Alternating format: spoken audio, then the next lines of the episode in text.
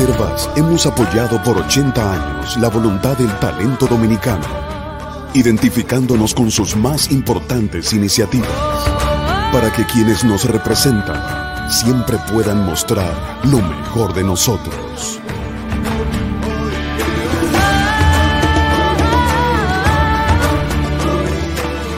Banreservas, 80 años siendo el banco de todos los dominicanos. Buenos días, muy buenos días tengan todos y todas. Gracias por estar temprano con nosotros en Sin Maquillaje. Hoy tenemos que felicitarnos porque es el aniversario del padre de la patria, Juan Pablo Duarte, y también tenemos que felicitarnos como pueblo por el triunfo de David Ortiz, que llega al Salón de la Fama del Béisbol en su primer intento. Luis Abinader el hoy presidente de la República, eh, se comprometió en la campaña electoral con un ministerio público independiente y con las altas cortes y la Cámara de Cuentas sin presencia partidaria, y lo cumplió. Ojalá que cumpla con otras promesas de campaña que todavía la tiene en la gatera. Pero esos dos elementos, el Ministerio Público la Cámara de Cuenta Independiente y otros organismos electorales fortalecidos institucionalmente, son lo que, los elementos que tomó en cuenta la ciudadanía y los sectores que tienen que ver con el índice de percepción de la corrupción para que Transparencia Internacional mejorara la puntuación de la República Dominicana en su índice. ¿Cómo se construye el índice de percepción de la corrupción? Combinando los datos de distintas fuentes que recogen la percepción de especialistas, empresarios, ciudadanos comunes de, sobre, los niveles de, sobre los niveles de corrupción en el sector público. Cuando uno ve los elementos que dice Transparencia Internacional, que toma en cuenta para mejorar la puntuación de República Dominicana, uno tiene que colegir que la población dominicana o los sectores consultados para el índice no le atribuyen los avances en la lucha contra la corrupción al gobierno en sí mismo, sino a las decisiones tomadas por el presidente de la República que nos han permitido el Ministerio Público Independiente y la Cámara de Cuentas Profesional.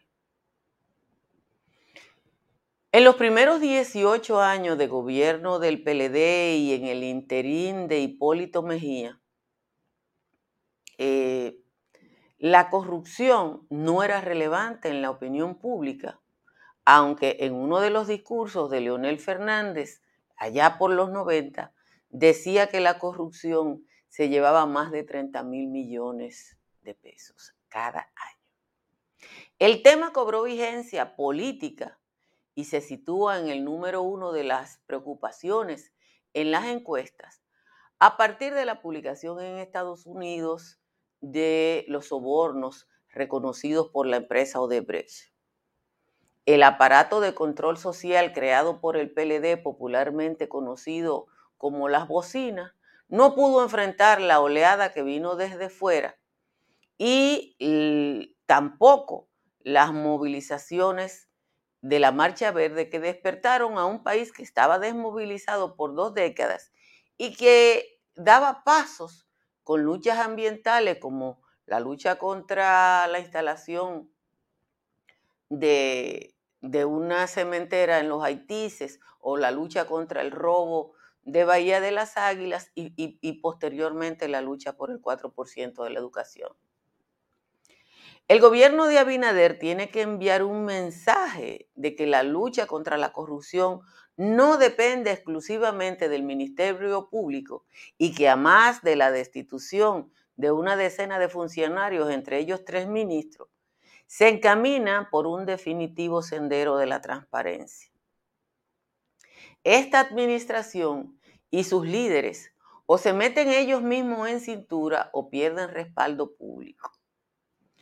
Hay que recordarle a Luis Abinader que con una inflación en aumento, una crisis de los combustibles que él no controla porque viene de fuera, la lucha contra la corrupción puede ser su única bandera cuando intente, si es que lo hace, una reelección.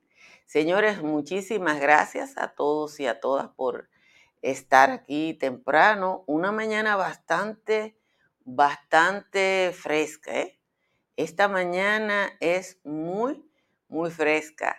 Eh, la temperatura aquí en Santo Domingo está ahora en 29 grados Celsius y la temperatura más baja para una cabecera de, provincia me sorprende que es Santa Cruz de Mao, que está en 16 grados Celsius. En 17 están Bonao, Moca, Concepción de la Vega, San Juan de la Maguana y Asua. La temperatura más alta la registra Higüey, que está en 22. En los valles altos se bajó la temperatura a 9 en Constanza. Calimete está en 11, San José de las Matas y los Cacaos en 12, en 13, Jánico, San José de Ocoa y Hondo Valle, y en 14 está el municipio de El Cercado. Eso significa que por ahí hay que abrigarse bien. Aunque eh, si quieren se conforman porque Joel dice que en Ottawa está la temperatura a menos 24 grados Celsius. Menos 24 grados Celsius en Ottawa, eh, eh, que es fresco. Eh, bueno, vamos a leer el resumen de las principales informaciones de la jornada de hoy. El ex vicepresidente de la República y dirigente político del Partido de la Liberación Dominicana, Jaime David Fernández Mirabal, anunció a través de una carta que respaldará la propuesta presidencial de la, también ex vicepresidenta Margarita Cedeño. En el escrito dirigido, al presidente de la organización política y al secretario general, respectivamente, Fernández Mirabal expuso que tomó esa decisión porque entre lo bueno y lo bueno, él escoge lo mejor. El juez del primer juzgado de la instrucción del Distrito Nacional, Raimundo Mejía, otorgó dos meses de los cuatro que pidió el Ministerio Público para completar las investigaciones de los implicados en el caso Coral 5G. El magistrado pautó para un plazo de 15 días dar lectura íntegra al dispositivo del fallo y ahí empieza a correr el plazo de dos meses, o sea que le dio dos meses y 15 días realmente. La Procuraduría Anticorrupción solicitó a la Corte de Apelación revocar la sentencia dictada contra, por el primer tribunal colegiado del Distrito Nacional contra Víctor Díaz Rúa y Conrado Pitaluga, dos de los seis encartados en el caso de Bre. Para Díaz Rúa, quien fue condenado a cinco años de prisión, la PETCA insiste en que sea elevado a 10 años, que fue lo que se solicitó en el juicio de fondo, y en el caso del abogado Pita Luga, quien fue absuelto por el tribunal debido a que el Ministerio Público no habría presentado pruebas suficientes que demostraran que en el caso de los sobornos el abogado habría participado como testaferro de Díaz Rúa, la PETCA pide imponerle una pena de siete años de cárcel. Desde hace tres días se ha observado un descenso en los indicadores por COVID-19, como son en la cama de internamiento regulares, la positividad, la letalidad, los casos activos y los nuevos contagios. Situación que se puede notar con la baja asistencia tanto de pacientes en los hospitales como de solicitudes de pruebas. Sin embargo, la ocupación de cama para pacientes graves de unidades de cuidados intensivos sigue en aumento, situándose ayer en un 40%. Eso significa que 235 de las 585 camas de cuidado intensivo con que cuenta el sistema están ocupadas. Aproximadamente 1.200.000 adolescentes mayores de 12 años se han inmunizado contra el coronavirus desde que el gobierno autorizó la inoculación a menores de edad. De acuerdo a la página de Vacúnate, se registran 6.980.938 personas con una primera dosis, un 5.763.319 con una segunda y solo 1.721 ciudadanos que se han aplicado una tercera dosis, a pesar de que estamos a cinco días del plazo para eh, que la tercera dosis sea necesaria para ir a trabajar. La República Dominicana obtuvo en el 2021 una mejor calificación en el índice de percepción de la corrupción que los dos años anteriores. Sin embargo, esto no significa que el país haya aprobado. El combate a la corrupción se inscribe en un contexto de fragilidad institucional, según revela Participación Ciudadana como representante local de, de, Transparencia Internacional. Los 30 puntos decían que alcanzó la República Dominicana se deben al fortalecimiento del Ministerio Público y de la Cámara de Cuentas, también a los resultados en primera instancia del caso Odebrecht. El Tribunal Superior Electoral conocerá hoy a las 9 una acción de amparo de extrema urgencia contra la reunión convocada por el Partido Revolucionario Moderno para hoy mismo a las 5 de la tarde en la Casa Nacional. Los dirigentes de la organización política Miguel Ángel Severino, Andrés Cervantes, Milton Ramón Olivo Peña y Antonio Rafael Durán solicitaron al tribunal que ordene que la misma se deje sin efecto. La policía informó que activó la búsqueda de varios jóvenes que fueron captados en video en momentos en que agredían a golpes y cuchilladas hasta provocarle la muerte a un adolescente en Bellavista de Villamella. De acuerdo al informe policial, Jason Acosta Sánchez presenta heridas por arma blanca en el costado izquierdo del tórax, ocasionados por varios jóvenes, dos de ellos identificados como los Mellos, Andy y otros sin identificar. El presidente de Estados Unidos, Joe Biden, aseguró ayer que no tiene intención de desplegar fuerzas estadounidenses ni de la OTAN en Ucrania, pero avisó de serias consecuencias económicas para Rusia si, si llega a cabo una incursión en territorio de Ucrania. El mandatario norteamericano insistió en que Washington y sus aliados están preparados para imponer sanciones sobre Rusia y específicamente sancionar al presidente Vladimir Putin. Y finalmente, el Papa designó ayer a dos nuevos obispos auxiliares para la ciudad de Nueva York. Uno de ellos es un sacerdote de origen dominicano, José Espaillá, que es director del Centro Católico Carismático del Bronx. Espaillá, de 47 años, ordenado sacerdote en el 2003, se convierte con este nombramiento en el obispo más joven de los Estados Unidos. Señores, como siempre, les agradezco a todos y todas que estén aquí. Les pido que le den a like y que inviten a otras personas a suscribirse a este canal de YouTube. Miren,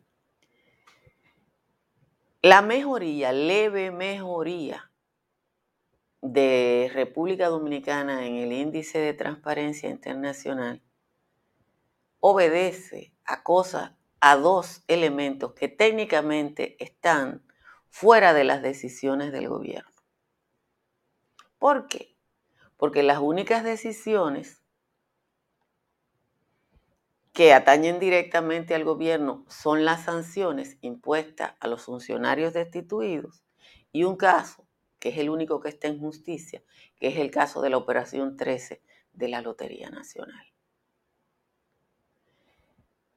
El resto no tiene nada que ver con la administración de Luis Abinader. Y, hay que decirle a la administración que es muy importante la medida que toma el propio gobierno. Yo quiero mostrarle a ustedes este cuadro que preparó Participación Ciudadana sobre el posicionamiento de República Dominicana en el índice mundial de la corrupción.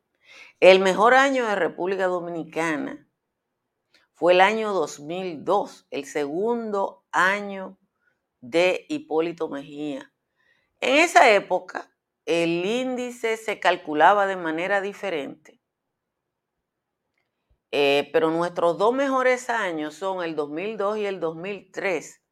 Aunque era una puntuación sobre 10, esos dos años, en el 2002, el índice fue para 102 países y en el 2003 para 133 países. y República Dominicana estuvo en la posición 59 y 70.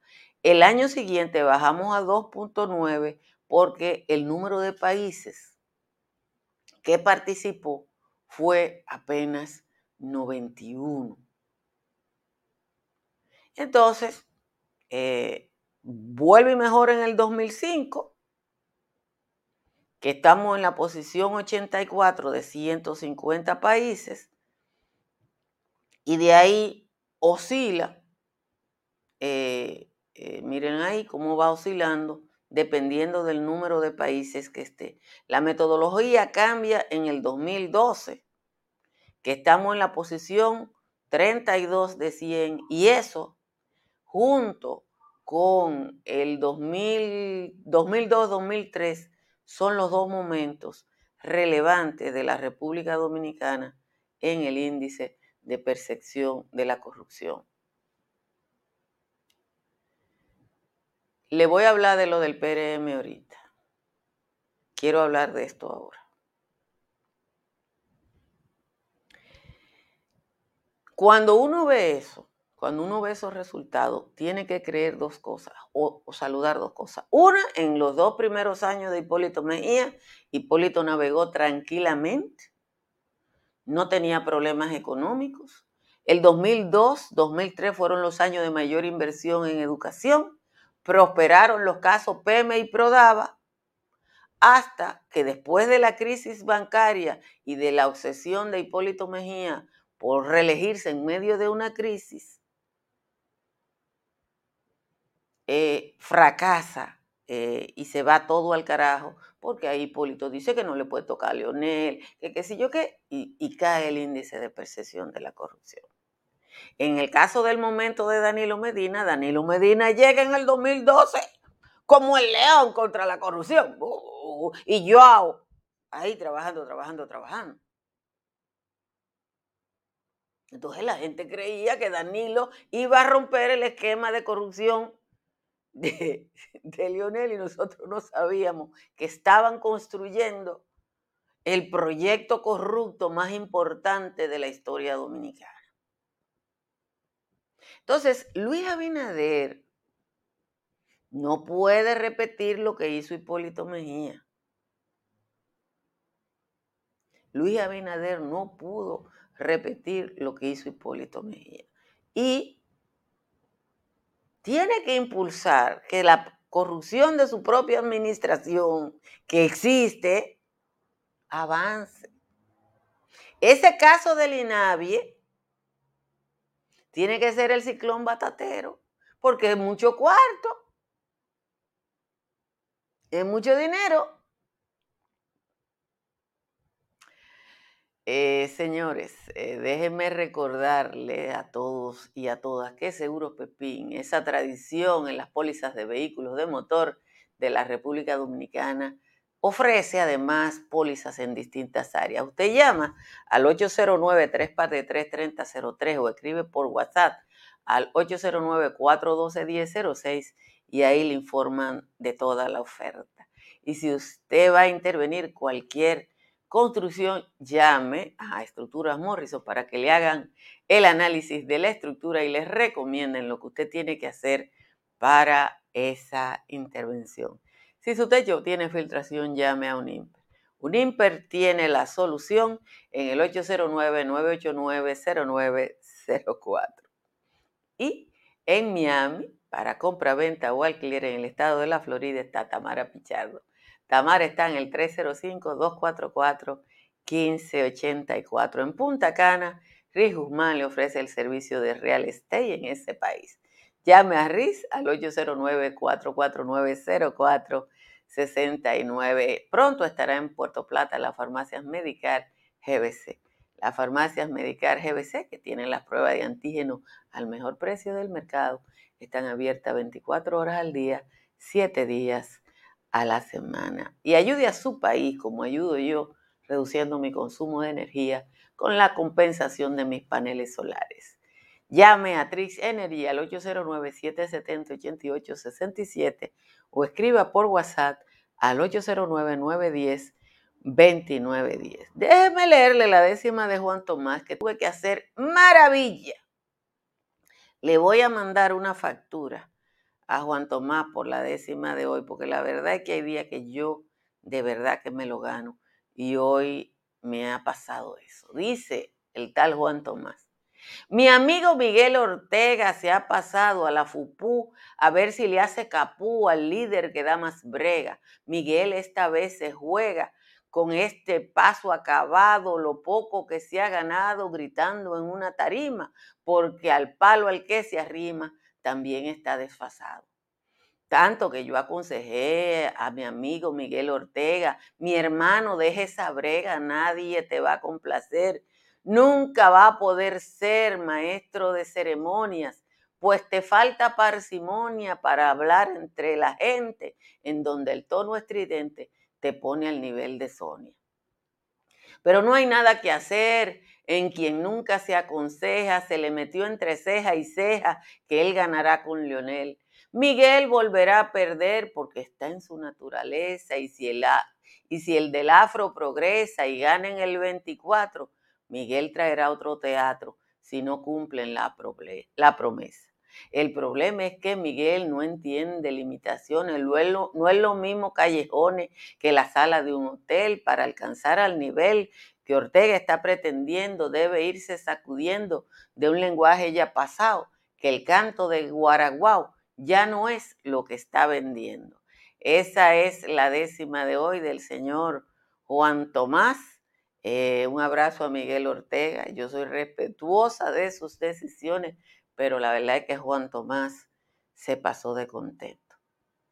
Eh, alguien me escribió en el chat ahora, hace un rato, a propósito de la, de la medida que va a, a, conocer el Tribunal Superior Electoral en torno al PRM. Déjenme darle lo que yo creo, decirle lo que yo creo.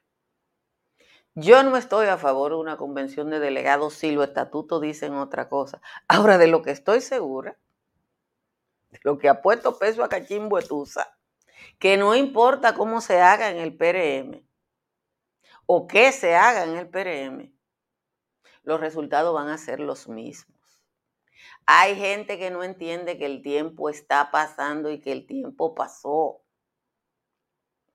Y hay gente que quiere forzar una negociación con esto. Y yo lo sé y ustedes tienen que aprender. En el antiguo PRD había un estilo. Aspirar a emperador para transarse por duque. Aspirar a presidente para transarse por una diputación. Fello Suberví dio clase de eso. Fello Suberví dio clase de eso. Fello Suberví siempre aspiraba a una cosa y forzaba y creaba un caos y Peña Gómez cedía y le daban otra cosa. Así terminó siendo secretario general y vendiendo la candidatura a alcalde del distrito. ¿Ustedes no se acuerdan de eso? Entonces, esa época pasó. El líder del PRM, gústenle a quien no le guste, es Luis Abinader porque Luis Abinader es el hombre que regresó ese partido al poder.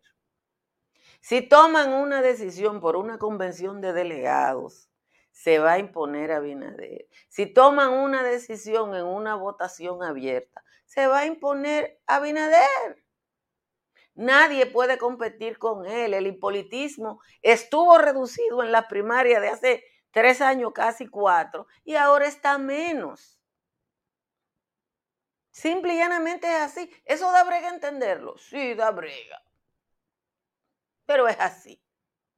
Eso es lo que yo creo. Pero yo tengo dos temas que, que no quiero dejar de tratar. Porque ustedes saben que yo soy periodista. Y siempre digo, cuando digo que soy periodista, lo que le dije ayer, periodismo es decir algo lo que a alguien no le gusta y relaciones públicas es decir algo que a alguien le gusta. Entonces uno tiene que mostrar distancia de lo que a alguien le gusta. Cuando uno ve lo que pasó aquí con el año escolar, que recién empezó, se reinició ayer. Y que hay escuelas que la iniciaron ayer, ¿eh? Hay escuelas que la iniciaron ayer.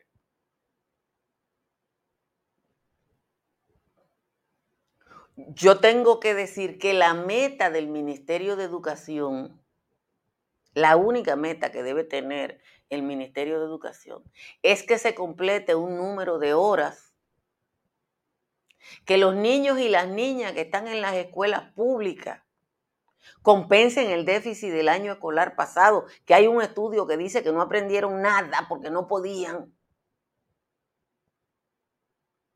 Y que el horario extendido sea una realidad de verdad, que el, que el niño dominicano que tiene una media entre 3 y 4 horas de clase al día pueda llegar a 5. Cada vez que yo veo que el Ministerio de Educación se mete en una campaña de relaciones públicas, cojo una cuerda. Cojo una cuerda. Porque no entiende el ministro de Educación que a él no lo van a evaluar por las relaciones públicas. Nadie gastó más dinero en relaciones públicas que el gobierno de Danilo Medina. Joao se llevó millones, la bocina, señor, el presupuesto de publicidad del último año de Danilo fue 5 mil millones de pesos.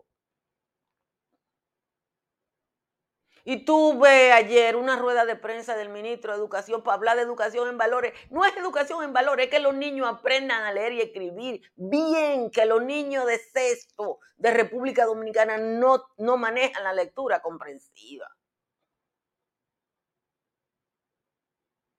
Entonces, yo tengo que respirar hondo cada vez que veo una condenada, porque iba a decir otra palabra, campaña de relaciones públicas vacía, vacía. A mí no me importa con quién ande Abinader, la justicia no la determina con quién anda el presidente de la República. Señor, este país no va a avanzar mientras haya gente que se deje llevar del entretenimiento.